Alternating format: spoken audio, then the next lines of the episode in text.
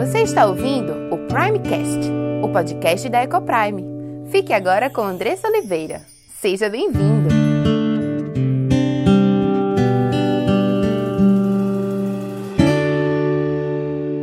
Olá, meu nome é Andressa Oliveira, filha e serva do Deus Altíssimo, esposa de Gabriel, mãe de Diego, Cauã e Aimee, educadora e diretora da EcoPrime International Christian School. Tenho aprendido que Deus nos ensina sobre casamento, criação de filhos e educação cristã. Tenho estudado e conhecido dia a dia qual o plano perfeito de Deus para a sua igreja.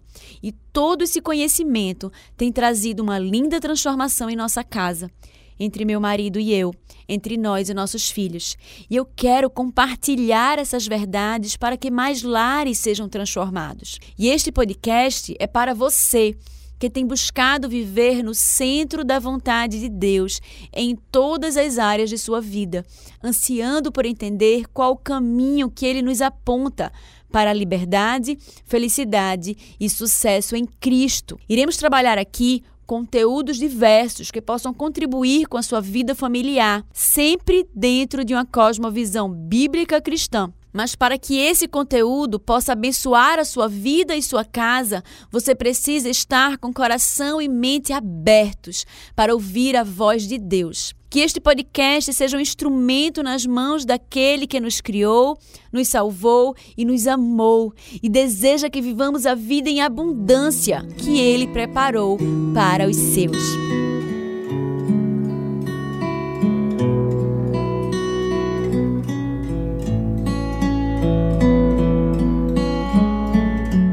E hoje estou aqui com meu amado, feliz porque sou dele, ele é meu e ele está aqui do meu lado para conversarmos sobre casamento. Bom dia, família! E aí, tudo bem com vocês? É um prazer estar aqui com vocês hoje, hein? Então, se você é casado, fique atento, pois estaremos falando sobre a relação aqui na Terra mais importante da sua vida, papai.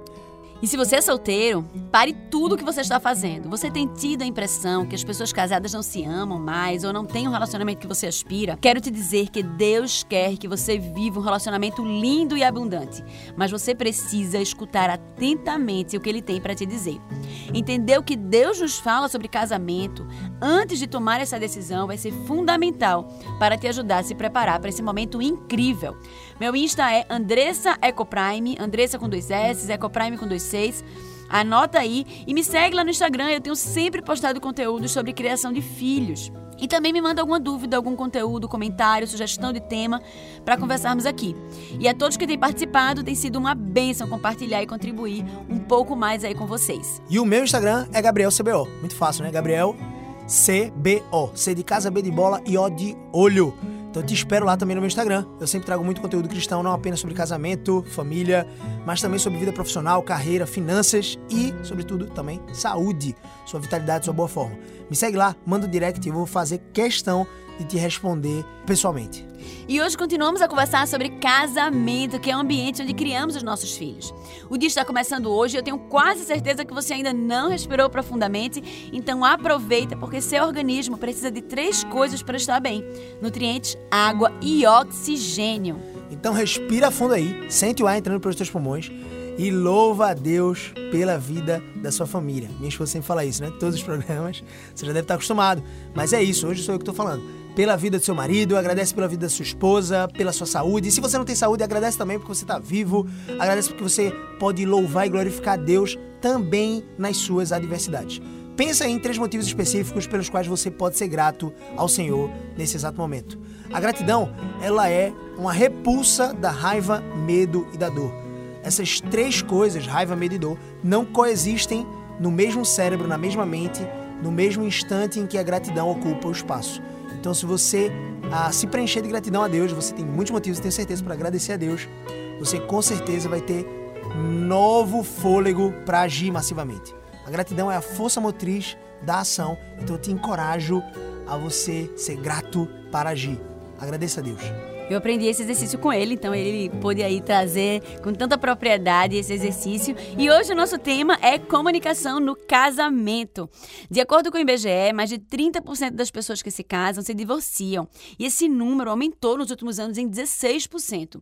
E uma das causas que ele desponta como principal causa é a falha na comunicação. Já ouviu falar o famoso desgaste, que nada mais é do que a falha recorrente na comunicação que vai gerando mágoa sobre mágoa, os casais vão deixando de se comunicar para não se submeterem a desrespeito, falta de atenção ou mesmo discórdias. Isso vai se arrastando dessa forma até não haver mais diálogo algum entre o casal. E por nós escolhermos nos afastarmos, escolhemos também, até sem perceber, deixar de amar o nosso cônjuge, deixar de investir nele ou nela e vamos permitindo que esse amor vá morrendo e que vá virando indiferença e até não haver mais nada além disso.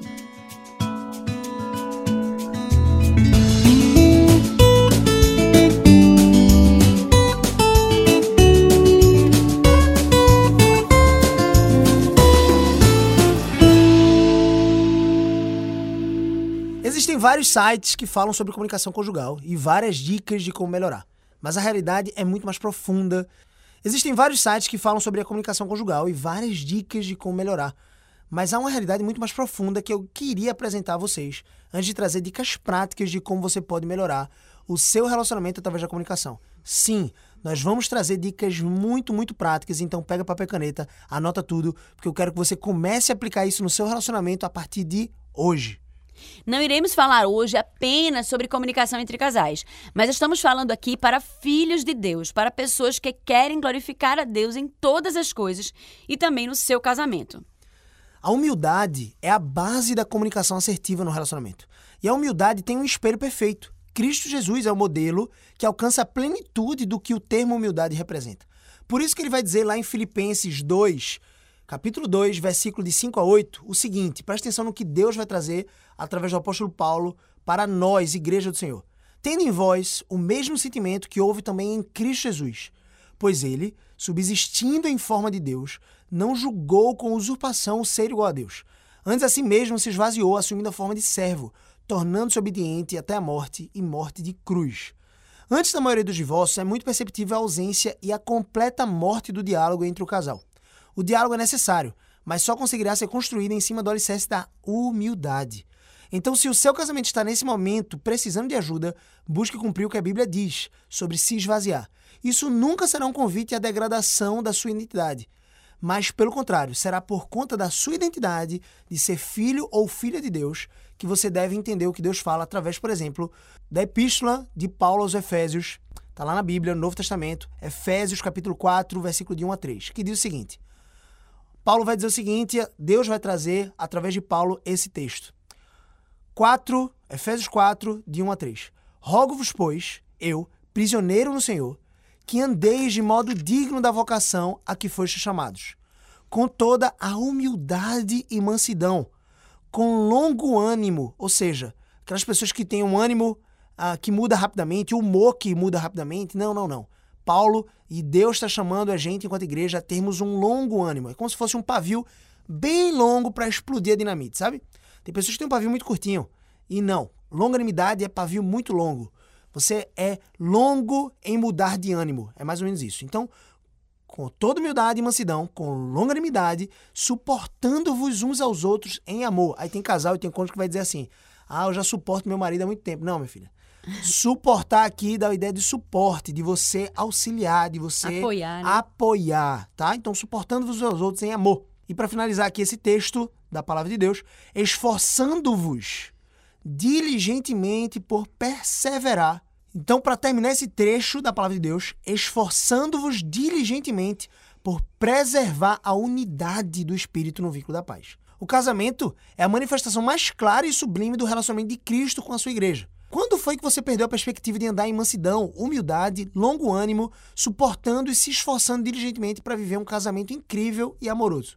Quando foi que você parou de ter essa perspectiva? O problema maior no ambiente do casamento é que nós casamos com a segunda pior de todos os pecadores. No meu caso, foi a segunda pior de todas as pecadoras. Esse é o problema, porque o pior de todos somos nós mesmos. Sou eu e é você. Nós somos os piores dos pecadores. No nosso casamento, o problema sou eu e é você. É o meu pecado e é o seu pecado, e nunca necessariamente o do seu cônjuge. Então, vai haver uma inclinação gigantesca no nosso coração por agirmos muitas vezes com orgulho, prepotência, arrogância, soberba e o pior de todos, falta do amor de Cristo, que é o vínculo pelo qual nós deveríamos nos esforçar por amar o nosso cônjuge. Por isso, Deus nos alerta em Provérbios 11, 2, capítulo 11 de Provérbios, versículo 2, dizendo: Em vindo a soberba, sobrevém a desonra, mas com os humildes está a sabedoria. Provérbios 11, capítulo 2. Nenhum casamento deve refletir desonra. É grotesco. Seria como pegar o álbum de casamento de Cristo com a sua noiva, a igreja, e rasgá-lo, depois de ter cuspido em cada uma de suas páginas. Isso soa desonroso para você? Cuspir em cada uma das páginas do álbum do casamento de Cristo com a sua igreja, depois rasgar esse álbum? De fato, é desonroso.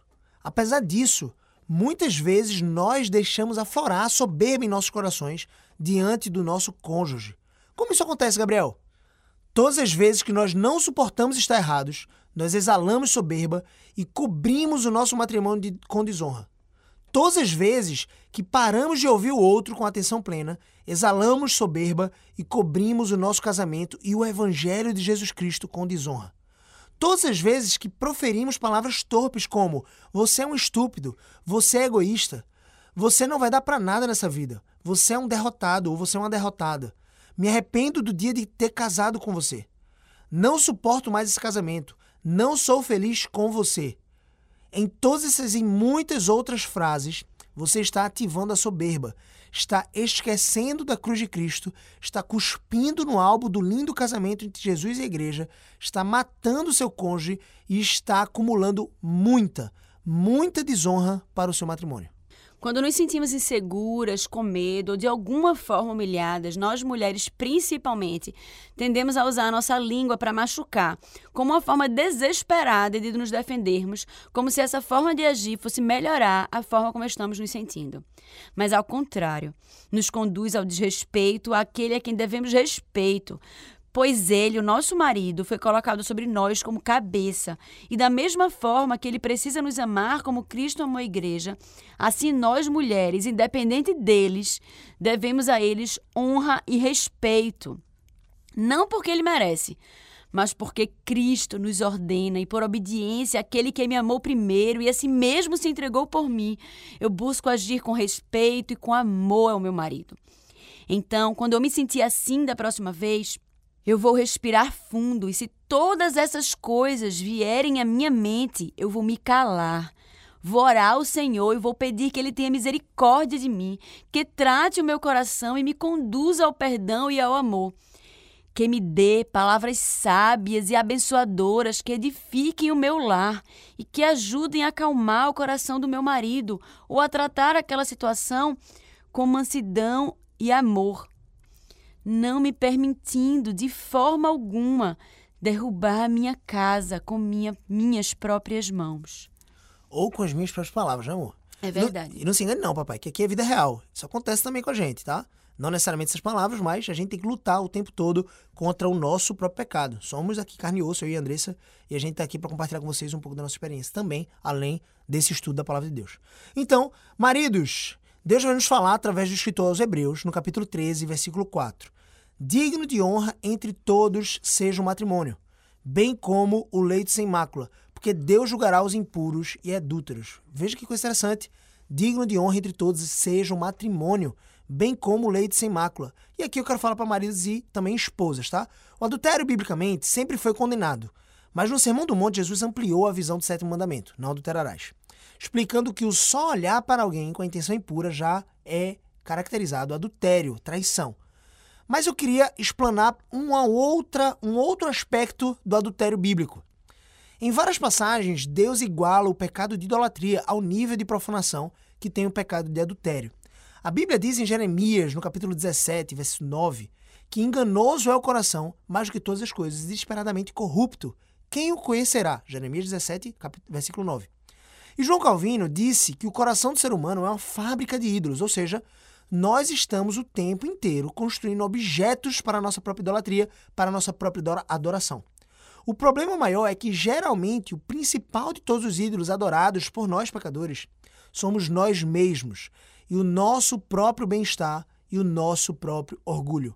Cônjuges adulteram contra Deus no ambiente de seus casamentos, todas as vezes que agem com altivez, soberba e desonra. A comunicação plena e eficaz completa a alegria no casamento. Por isso Deus diz, através do apóstolo Paulo, lá em Filipenses capítulo 2, de 2 a 4, versículo 2 ao versículo 4. Completai a minha alegria, de modo que penseis a mesma coisa. Tenhais o mesmo amor, sejais unidos de alma, tende o mesmo sentimento. Nada façais por partidarismo ou vanglória, mas por humildade. Olha aí a base, o alicerce da comunicação, a humildade. Considerando cada um os outros superiores a si mesmo. Não tenha cada um em vista o que é propriamente seu, senão também cada qual o que é dos outros. Perceba isso. Se Paulo está trazendo essa realidade para a igreja, que são pessoas que muitas vezes você não conhece plenamente ou profundamente, apesar de serem seus irmãos, quanto mais essa realidade deveria se refletir no seu casamento, com a sua principal irmã em Cristo, que é a sua esposa, com o seu principal irmão em Cristo, que é o seu marido. Então você precisa aplicar essa realidade de considerar o outro superior a você mesmo, de agir não por partidarismo ou vanglória, mas por humildade, ou seja, sem soberba. Agora nós vamos te dar uma lista de níveis. E eu quero que você enxergue com clareza em qual nível está o seu casamento. Vamos lá. Nível A. Seu relacionamento, você está vivendo um relacionamento esplêndido, com amor, paixão e companheirismo. Anota aí se você está no nível A, tá? Se você se identifica no nível A. Nível B. Relacionamento com demonstrações de amor e afeto, mas com pouca ou nenhuma paixão. Esse é o nível B. Relacionamento nível C. Um relacionamento com pouco ou nenhum diálogo, com apenas companheirismo. Você ali vai no carona ah, do seu cônjuge, no carro, conversa um pouquinho, mas pouco ou nenhum diálogo, só um companheirismo mesmo. Nível D. Tô começando a ficar preocupado, hein? Um relacionamento sem muito amor, sem muita paixão e sem diálogo. Ou de repente seu relacionamento está no nível E. Você está sobrevivendo ao casamento e não sente nenhuma alegria em Deus no seu relacionamento conjugal. Agora, depois de responder em qual nível você está no seu relacionamento, se questione: o seu cônjuge daria a mesma avaliação que você deu? Ou ele acredita que estaria em um nível acima? Ou ele acredita que estaria em um nível abaixo? Por isso é importante a comunicação. Não só por isso, né? Por vários outros motivos, mas também por isso. E é importante você ter esse autoconhecimento, identificar onde você está. Em que nível eu estou e saber em que nível eu quero chegar no meu casamento, no meu relacionamento. Após tudo que vimos no programa de hoje sobre o seu e o meu pecado, sobre a graça abundante de Cristo, nos dando a oportunidade de experimentar e manifestar a realidade sublime do seu casamento com a igreja, através do nosso casamento e de nossa luta contra o pecado, responda com franqueza e humildade. Literalmente, humilhe-se nessa resposta.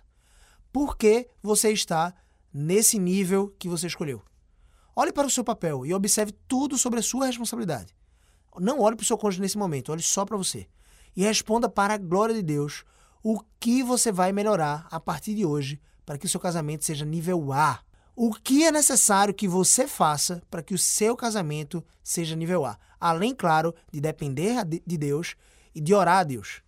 Mas muita gente só faz orar pelo casamento e continua sendo uma megera, continua sendo um, um, um carrancudo orgulhoso. Não, você também precisa agir. Ele está te dando as instruções e tudo que é necessário, todos os recursos necessários para você também agir em favor do seu casamento. É comum ouvirmos que o amor de Deus é incondicional. E aí eu quero trazer um outro parâmetro aqui. O que parece ser uma palavra adequada para expressar toda a grandeza do amor dele. Mas a palavra incondicional não preenche plenamente a extensão do amor de Deus por nós. Incondicional significa além das condições. Não é que não existam condições ou regras básicas. É que mesmo que elas não sejam supridas, aquilo vai acontecer incondicionalmente. Foi o que Deus fez com Abraão, quando ele cerrou os animais, passou o fogo, lá em Gênesis, queimou o sacrifício e ele passou, ele sozinho. Fez cair pesado sono sobre Abraão e ele passou sozinho sobre o meio daquele sacrifício. Apesar de lindo, essa descrição é incompleta para o amor de Deus. Que descrição, Gabriel? O de que o amor de Deus é incondicional. Eu diria que ele é mais do que incondicional. O amor de Deus é tão resoluto quanto um padrão incondicional. Mas esse amor vai além. Ele não só continua amando aqueles que não cumprem suas condições. Ele, com seu perdão milagroso, restaura, purifica e melhora aqueles que deixaram de cumprir as suas condições. Por isso que o amor de Deus é mais do que incondicional.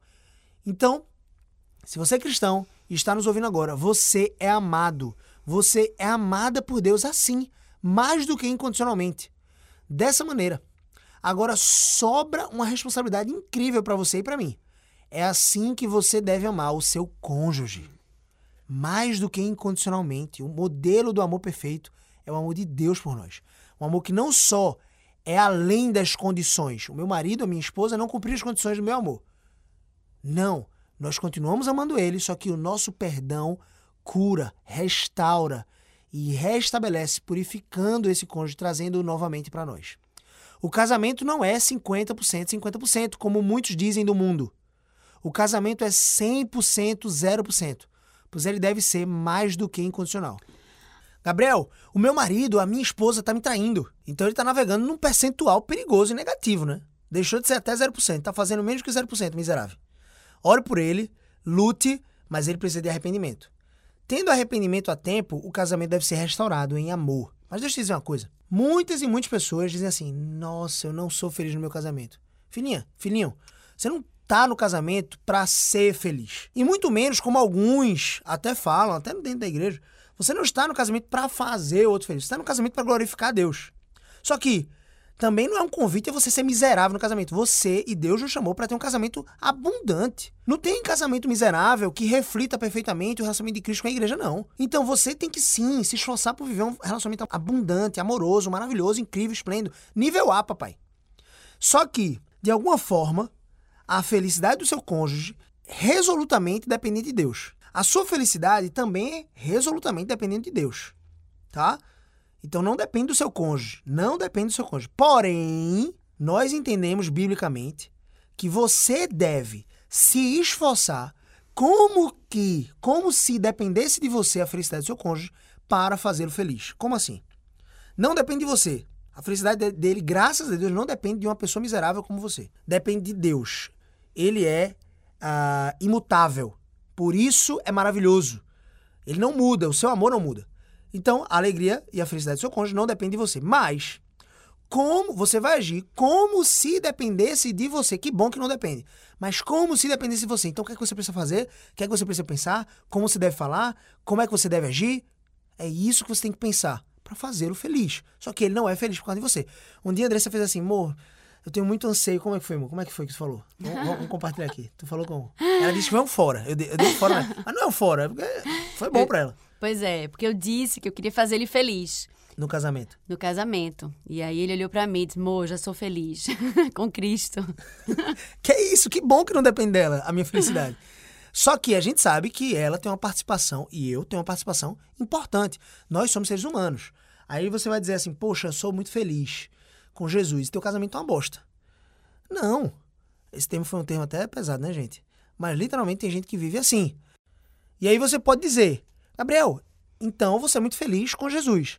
E aí o seu casamento está sendo miserável. Não. Você tem que entender, biblicamente, Deus te chamou para ter um casamento abundante e maravilhoso e amoroso. E claro que isso depende dele, e claro que você tem que ativar essa dependência e orar. Mas é claro que ele te chamou para agir de forma humilde, considerando o outro. Todos os textos que a gente já trouxe aqui. E não é fácil, é uma luta constante. E nossa luta muitas vezes será de joelhos. Não entre em discussões sem sentido ou em troca de agressões. Não se permita. Quando começar, olhe para ele ou para ela e diga que você não quer seguir por esse caminho. Diga que você entende que ele está chateado, que ela está chateada ou frustrada com determinada coisa e que aquela não é a hora de discutir aquele assunto e também não daquela forma. Diga que não está no relacionamento, que você não está no relacionamento para magoá-lo, para magoá-lo, para feri-la. Apesar de fazer isso algumas ou muitas vezes, mas que você quer mudar de comportamento, porque você entende que está no casamento para amá-lo, para amá-la de todo o seu coração. Agora, absolva coisas práticas para melhorar a sua comunicação no casamento. E mande esse áudio para o seu cônjuge ouvir também. Urgente. Por isso que os dois devem caminhar juntos no conhecimento de Deus. Porque ouvindo, aprendendo e aplicando juntos, o nível de vocês vai subir para o nível A. Agora, nós vamos dar seis passos muito práticos para uma comunicação eficaz e amorosa no seu casamento. Primeiro passo: Saiba ouvir. Ouça plenamente. Recebemos de Deus dois ouvidos e uma boca. Fale menos, ouça mais. Porém, ouça com o ouvido curioso. Ative uma mente de principiante todas as vezes que seu cônjuge for falar. Como se você estivesse no começo do namoro. Lembra lá? Você vai lembrar. Onde tudo que ela ou ele falava era muito interessante. E você não podia perder nada que era dito. Olhe com um olhar apaixonado. Você ficava três horas no telefone conversando, papai ouvindo atentamente. Podia estar cansado que fosse, ia trabalhar no outro dia, mas você ficava lá. Não podia desligar antes dela terminar de falar, não. Podia perder o sono ou algumas outras responsabilidades, mas era difícil dizer tchau no celular. Ouça para compreender e só depois fale. Homens, as mulheres gostam que vocês prestem atenção no que elas estão dizendo e muitas vezes, na maioria, elas só querem falar. Não precisa tentar resolver os problemas delas, não, porque normalmente o homem quer resolver problema. Apenas escuta. E, por favor, não fica mexendo no celular ou aumentando o volume da TV. Faça ao contrário. Se a TV estiver ligada, desliga ou deixa bem baixinho o mesmo com o celular. Deixa de lado e dá total atenção. Essa é dica de ouro, tá, gente? Poxa, essa dica é top, viu, papai? Eu mesmo, quando tiver com a TV ligada agora, não é muito comum, né? Vou estar com a TV ligada, mas vou ter que desligar. Agora vou ter que dar exemplo. Pegou pesado. Mas muito bom, essa dica é boa, hein? Se você desligar, a mulher chega vai tomar um susto. Oxe, meu nego, o que aconteceu? Não, quero prestar atenção no que você está falando. Meu Deus do céu, garantiu aí a lua de mel. Segundo passo, segundo passo importante, tá? Fale com doçura e empatia. Homens, um recado especial para vocês. Mulheres, também um recado especial para vocês. Não deixe o grito tomar conta das discussões, das conversas. Abaixa o tom de voz, fala sussurrando, romântico. Se coloque no lugar do outro, seja empático em todas as palavras e fale apenas o que será edificante. É isso que a palavra de Deus diz. Se não for edificante que for sair da sua boca, papai, não fale não. Senhores, aqui vai um recado muito particular para vocês. Isso não pode significar que se você não tem nada de edificante para falar com sua senhora, você vai ficar calado para sempre e se tornar um legalista miserável com as minhas palavras aqui. Não. Você deve criar palavras edificantes. Se você não tem nada edificante para falar, ah, não, Gabriel, vou ficar calado. Não. Fale, crie coisas edificantes, meu amigo, para falar para sua senhora. E fale com doçura, empatia e amor. Literalmente seja romântico e galante com ela. Senhoras, o mesmo serve para vocês. Eis o desafio para todo casal. Falar o certo, na hora certa, no lugar certo e de forma certa. Quem fala muito isso, uh, esse desafio, é o pastor Josué Gonçalves. Terceiro passo, não ofenda e não denigra a imagem do seu cônjuge. Se você fizer bem o passo 2, você vai economizar a energia de pedir perdão pelas marcas de não ter observado o terceiro passo. Nunca, nunca denigra a imagem, a identidade do caráter do seu cônjuge. Nunca fale para sua melhor amiga, para sua mãe, para sua irmã aquilo que o seu marido fez e, e que, que lhe trouxe pesar ou, que, ou fale mal sobre a vida profissional ou sobre a saúde, o que quer que seja. Nunca denigra a imagem e identidade do caráter do seu cônjuge. Lembre que você é a pior das pecadoras e não o seu marido. Lembre-se que você é o pior dos pecadores e não a sua esposa. Quando estamos frustrados ou com raiva, não devemos assumir que esses são momentos oportunos para falar tudo o que está na nossa mente. É ao contrário. Quando você se sentir assim, se cale, peça misericórdia ao Senhor e encontre um momento, espere o ânimo baixar e encontre o melhor momento para expor os seus pensamentos, as suas angústias, as suas frustrações com amor e mansidão. Perfeito. Se seus pensamentos forem maus, se arrependa diante de Deus. Mesmo que você não tenha aberto a boca e magoado o seu marido ou a sua esposa, você pecou diante de Deus e você precisa se arrepender. Perfeito. Quarto passo, então. Não converse apenas sobre tarefas ou coisas para resolver. Pelo amor de Deus. Tem casal que é uma tristeza, meu amigão. Só liga um pro outro, só manda mensagem no WhatsApp um pro outro para saber quem vai pegar Mariazinha, ou quem vai levar o João no futebol, ou quem vai levar a Bruninha no médico para fazer exame. Por favor, não faça isso. O amor da sua vida está do seu lado e você pode entrar em contato com ela para falar sobre diversas coisas, para falar uma coisa romântica, para dizer minha linda, eu te amo. A mulher chega vai achar estranho. Se você não faz isso há 10 anos, papai, comece a fazer. Olha que coisa prática, quarto passo aí. Não faça isso com um reflexo do amor romântico e sacrificial de Cristo pela sua igreja. Não apenas mande mensagens para resolver coisas, quem vai pagar o boleto tal, quem vai fazer isso, quem vai fazer aquilo, não. É o amor romântico de Cristo para sua igreja que está sendo representado no seu casamento. Então, seja romântico. Seu casamento precisa ter amor, paixão, diálogo e tudo isso se constrói. Comece a mandar mensagem no WhatsApp que não tenha nada a ver, papai, com coisas para resolver. E sim dizendo assim: meu amor, você tá linda hoje, você saiu daqui, eu te dei um beijo, eu tô com saudade, quero te ver de noite. É assim que se faz, tá? Mulheres também podem mandar coraçãozinho, tá? Mulheres não fiquem cobrando os homens de ter feito isso ou aquilo o tempo todo. Quando ele chegar em casa, dê tempo para ele chegar, ficar de boa, perguntar como foi o seu dia, o que ele quer que você sirva, o que é que ele quer comer, coloque o prato, faça o prato dele, como você queria fazer lá e como você fazia lá no comecinho. Vejo muita gente encorajada de se separar.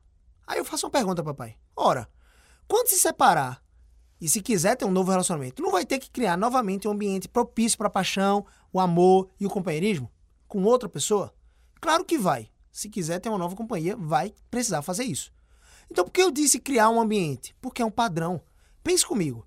Quando você estava se apaixonando por seu cônjuge, o que é que você fazia? Como é que você respirava perto dele ou dela?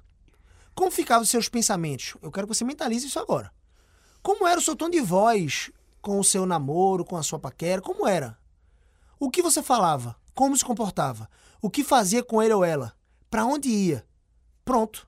É só pegar esse padrão que você mesmo pensou e aplicar a partir desse exato momento. E você vai começar a aquecer novamente a chama da paixão no seu coração. E sim, você precisa de paixão. Ah, Gabriel, mas eu aprendi que a paixão acaba, o amor não. Acaba se a gente deixar que acabe. Eu vou continuar sendo apaixonado pela minha esposa todos os dias. Vai ser fácil? Não. Vai ser natural? Não. É natural que você diga assim: ah, calma aí. Mas a paixão acaba. Isso acontece com todos os casais. A gente esfria, a gente para de fazer amor, a gente para de fazer sexo, né? o ápice ali do, do, da intimidade conjugal. Não, meu amigão. Não, isso é natural. Isso pode acontecer com fulano Beltrano, mas eu preciso me esforçar. Como eu preciso me esforçar para pegar a Bíblia e ler, como eu preciso me esforçar por estudar a palavra e orar, eu preciso me esforçar por continuar alimentando paixão pelo meu cônjuge. Então você precisa parar de se economizar. Para de se economizar no seu relacionamento, papai. Vai à luta, que para se reapaixonar precisa de esforço, sim. Agora reativa o padrão que você assumia mais cedo, tá? Quando você estava no começo. Ah, não, mas o meu cônjuge não é mais o mesmo, Gabriel. Certo, que bom que ele não é mais o mesmo. Que bom que ele amadureceu. Que bom que ele cresceu. Que bom que ele está diferente ou ela está diferente. E é assim que é. Então se reapaixone por essa nova pessoa diferente agora. Quinto passo, fica atento e anota, tá? Esteja sempre empolgado em compartilhar. Acabou as desculpas. Todos nós compartilhamos coisas, nossos sonhos, nossos medos, nossos anseios. Todos nós, até os mais calados, compartilham. A questão é que muitos casais pararam de fazer isso um com o outro. Os diálogos demorados e reflexivos deitados numa rede, naquela mesma rede, né? não em redes separadas, olhando as estrelas, não existem mais. E sabe quais são as desculpas esfarrapadas? Ah, Gabriel, não tenho tempo para fazer isso. A gente chega em casa muito tarde. Não tem clima. Meu marido não dá esse clima, não dá, não dá esse espaço. Minha esposa não dá esse espaço, ela só vai gritar. Essas são desculpas esfarrapadas. Não me lembro como fazer isso. Ou até mesmo, nós não temos rede, Gabriel. Pelo amor de Deus. Manda essas desculpas pro inferno, papai porque isso não é de Deus, não. E começa a agir. Abre a boca para perguntar ao seu cônjuge como ele está. Pergunte como ele tem sonhado, com o que ele tem sonhado. Pergunte qual é a visão dele para a família nos próximos anos. Sem ser uma entrevista, sabe? Pergunte naturalmente. Eu quero estar tá interessado em saber o que é que você pensa sobre isso, meu amor. Pergunte qual é o seu principal medo, anseio, pesadelo. Pergunte e ouça atentamente. Ele ou ela vai começar a compartilhar. Principalmente se o ambiente for de não julgamento. Ele vai se sentir, inclusive, mais livre para compartilhar. E lembre de se deleitar com o que ele ou ela diz. Nesse momento da comunicação, não deve haver nenhum tipo de julgamento ou comparação com outros cônjuges. Você está ali apenas para ouvir, apreciar e amar o que é compartilhado. Não compare ele ou ela com ninguém, nem com seu amigo, com aquele casal, nem com seu ex, nem com seus pais. Essa é uma das piores coisas que você pode fazer. Cada pessoa tem as suas qualidades e a sua forma de fazer as coisas. Você pode sugerir que ele faça assim ou assado. O amor ficaria tão feliz que você fizesse dessa forma. Você sugere sem dizer que é porque fulaninho faz assim. E dessa forma, você vai conquistá-lo ou conquistá-la para fazer ou se esforçar para fazer aquilo daquela forma. Isso. E agora o sexto e último, muito importante passo. Presta atenção nessa. Tá? Sexto e último passo. Diga o que você quer da maneira correta, com doçura e amor no momento correto. Fale o que você espera da maneira correta, da forma correta e seja flexível para entender que o que você espera não necessariamente é o que vai ser feito. E entenda que você não está ali necessariamente para mudar o seu cônjuge. Ele vai ser moldado através de você? Claro que vai. Inclusive, Deus colocou você na vida dele para moldar, como se fosse diamante afiando diamante, moldando, lapidando diamante para a glória de Deus. Um está ali para ser o Natan do outro. Assim como o profeta Natan estava para Davi, e ele falou de forma sábia né, o conselho de que Davi de repente estava em pecado, assim o cônjuge está um para o outro. Mas ele não é obrigado, ou ela não é obrigada, a adivinhar o que você quer ou espera. Se você não falar na hora correta, da forma correta, uh, você não vai ter, provavelmente nunca, aquilo que você de repente deseja. E que seria algo simples de se fazer. Só que, mulheres, principalmente isso para vocês, tá? Seus maridos não têm bola de cristal. E imagina assim que ele, mesmo que tivesse, não ia nem conseguir consultar. Ele não consegue adivinhar. Você precisa dizer amorosamente, amorzinho, eu gosto tanto quando você faz isso. E não subentenda que ele vai entender que, ele vai, que você sempre gosta disso e que significa que ele vai fazer sempre. Não. Diz mesmo, meu amor, eu gosto tanto quando você faz isso, eu gostaria que você fizesse mais. Diz claramente. Essa lição mudou a nossa forma de nos relacionarmos. Eu, particularmente, tenho mais dificuldade com isso e temos trabalhado nisso juntos. Mas, como é mais fácil, realmente, quando eu digo a ele o que eu espero e vice-versa, evita, né, amor, muitas frustrações, evita discussões e, e brigas posteriores. Então, você diga, amor, quando eu chegar hoje, eu quero assistir um filme contigo e jantar algo bem legal. Então ele já sabe que ele vai precisar se reprogramar, ele que tinha pensado em trabalhar, vai precisar negociar, rever ali para fazer esse programinha massa 2. Isso impede que vocês briguem no final do dia. Eu espero que essas dicas elas tenham ajudado muito vocês. Espero que vocês tenham anotado tudo aí e possam colocar em prática. E mesmo com todas as dicas do mundo, não será fácil. Você precisa reconhecer que é o pior dos pecadores e de, que depende de Deus para viver uma vida abundante no casamento. Que Deus nos ajude e nos lidere em humildade, mansidão e amor. E se você foi abençoado por esse conteúdo, compartilhe com aqueles que você ama. Faça parte desse movimento de proclamar as verdades transformadoras do Senhor. Obrigada pela sua audiência e até o próximo episódio.